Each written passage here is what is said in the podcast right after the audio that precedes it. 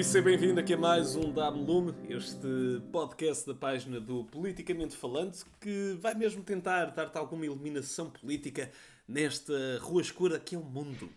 Hoje temos a nossa estrelinha da sorte, que também é o mais recente membro uh, da pasta nacional, que é também o nosso já conhecido João Gama. João, como é que tem sido essa habituação à nova casa? Tem sido uma aventura, Manuel Carvalho. Atenção, eu queria só reparar que um, trouxeram-me aqui para falarmos sobre o futuro económico da União Europeia e agora trazes-me para falar do futuro económico do país. Eu tenho que dizer-te, eu não percebo nada de economia, mas eu mas, mas agradeço o voto. Não, João Gama, é porque tu tens uma carinha baroca e nós temos a certeza que mesmo não percebendo nada do tema, tu consegues cativar algum do público. Foi essa a nossa justificação. Bom, João Gama, o campeonato ainda vai a meio a verdade é essa. Quase a acabar. Uh, quase a acabar. Mas já entrou. Meio diria. Quase a acabar, mas, mas está, está a metade de metade.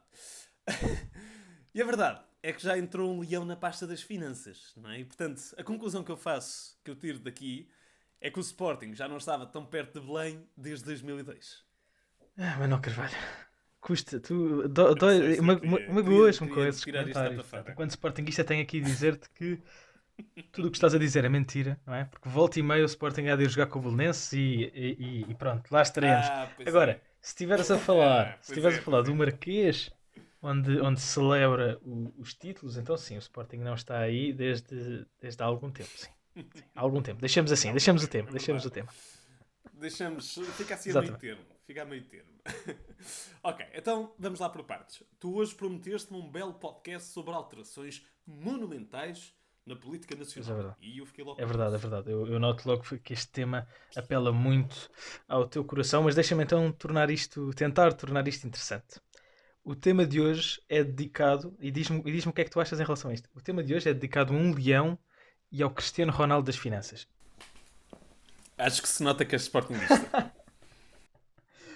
Ora bem, tirando, tirando aqui o Sporting da, da equação, vamos então falar sobre a pasta das finanças. Isto tudo porque Mário Centeno, conhecido CR7 das Finanças, saiu do seu cargo uh, de ministro desse, desse ministério na semana passada e, entretanto, um tal João Leão, o seu antigo secretário de Estado do Orçamento, assumiu a liderança do Ministério das Finanças. Ora, Manuel, como eu gosto de ti, às vezes nem sempre mereces, mas, mas eu sou sou generoso. não, não vou enumerar uh, todos os novos secretários de Estado destas várias pastas relacionadas ah, sim, sim. com. Isso eu agradeço mesmo. Mas vou, entanto, uh, sublinhar a nossa qualidade enquanto povo para dar alcunhas a governantes. Ora, o CR7 das finanças é substituído pelo artífice das cativações. O que soa bastante bem se não tivermos de explicar o que são propriamente cativações e entrar por aí, mas, mas os nomes então tá. Não, é, não é, de facto, eu acho que nós temos tanto jeito para nomes como o nosso guionista tem para piadas. Então, mas hum, afinal, quem é este João Leão, não é? Que agora é aqui o nosso governador das contas. Então, convém dizer que João Leão pode ser um nome novo, mas ele não é propriamente novo neste jogo, uh, nem está ligado ao Sporting, não é? Uh, João Leão uh, entrou para a equipa de Mário Centeno logo que ele assumiu a pasta das finanças, portanto em 2015. Foi chamado por António Costa e atenta neste pormenor como um perito para preparar o quadro macroeconómico do seu primeiro programa eleitoral. Ora, nas, uh, João Leão já assumiu a pasta das finanças esta semana e nas suas primeiras declarações garantiu que as prioridades são manter os rendimentos da família e recusar o regresso à austeridade e garantir as contas certas, não é? Que é o grande lema do seu antecessor Mário Centeno. Ok, portanto temos aqui alguma continuidade na pasta, não é? Isso, é aliás, até foi mesmo uh, um dos argumentos usados nesta substituição. Mas João Gama, mantendo aqui também uh, a nossa ligação ao desporto, não é? Por mais estática que seja uh, esta substituição, ela uhum. ainda é feita aos 70 minutos, não é? Ou aos 88 como diriam outros. Um, bom, mas a questão é que estamos aqui a meio do jogo e o placar também não está a nosso favor, não é? É uma altura um bocadinho má para tudo, é? E para todos, incluindo obviamente a economia. Portanto, como é que nós ficamos assim sem o nosso Ministro das Finanças? Eu, eu não percebo porque é, que, porque é que concluís que o placar não está a nosso favor. Então é Portugal contra uma pandemia global. Eu não sei, eu acho que o empate 1 a 1 é como, estamos a, como está até agora. Temos a força de todo mundo connosco. Deixa-me deixa tranquilizar-te. Não é Bruno Lage que vai fazer esta substituição. Tá ah, ok. Portanto, estamos aqui, há aqui, há aqui uma ideia, não, não precisamos de marcar um gol e vamos meter mais um defesa central. Não, não é isso, não é isso que está a acontecer. No entanto, vamos lá falar sobre esta saída de Mário Centeno que por si só não é novidade. Tem havido todo um burburinho na política nacional uh, e um, tens razão. O, uma das críticas apontadas é que este timing para a saída não é o ideal, uh, mas lá está, este burburinho que se houve há algum tempo que Mário Centeno quer sair, uh, aliás, quis sair do Ministério das Finanças para ir para o cargo de governador do Banco de Portugal. Uhum. Não só Mário Centeno sai do Ministério das Finanças, como também sai da liderança do Eurogrupo. Ora, o Eurogrupo, como tenho a certeza que tu sabes, Manuel, como é interessado em economia europeia que és, Sou imenso. é composto. Leio livros sobre é isso. Com... é composto pelos ministros das Finanças de todos os Estados-membros da União Europeia e, sendo que Mário Centeno já não é Ministro das Finanças, tem então também, obviamente, que abandonar o cargo uh, no Eurogrupo. Portanto, uh, temos aqui uma saída em duas frentes, não é? Não só uma substituição aos 80 minutos para tirar Mário Centeno do Ministério de, das Finanças português, como uma substituição aos 92 para tirar Mário Centeno da liderança do Eurogrupo.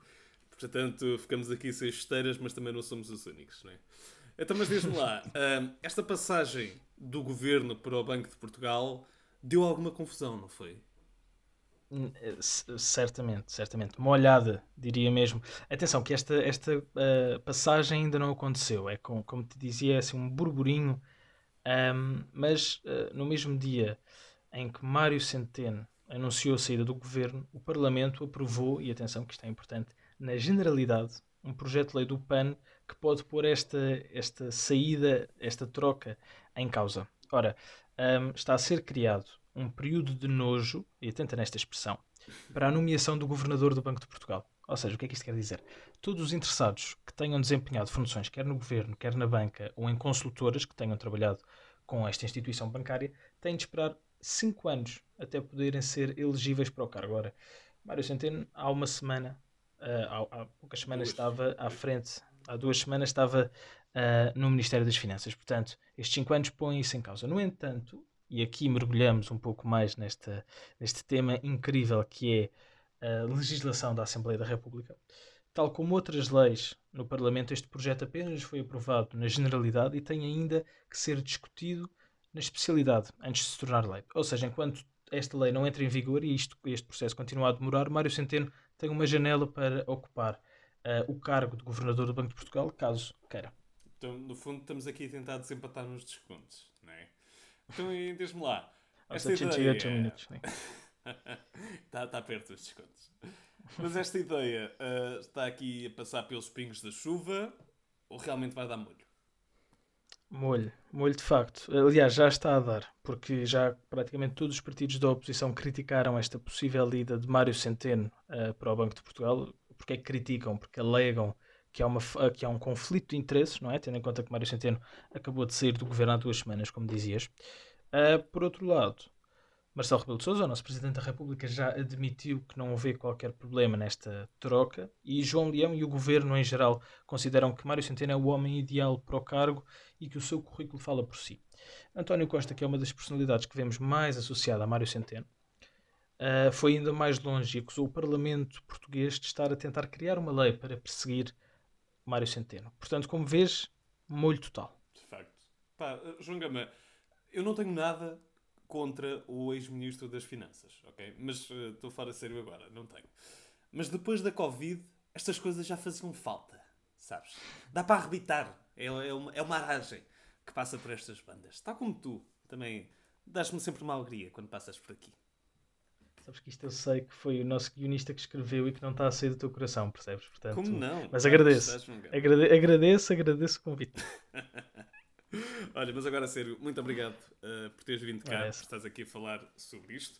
Para toda a gente que nos ouve, uh, obrigado também por terem ficado desse lado. Já sabem que se tiverem alguma dúvida sobre a política nacional ou internacional, podem sempre passar na nossa página do Politicamente Falando PT e devem mesmo passar por lá e estar atentos, porque vamos ter um programa especial na próxima semana e vamos começar a dar algumas novidades através da página. Obrigado e até à próxima.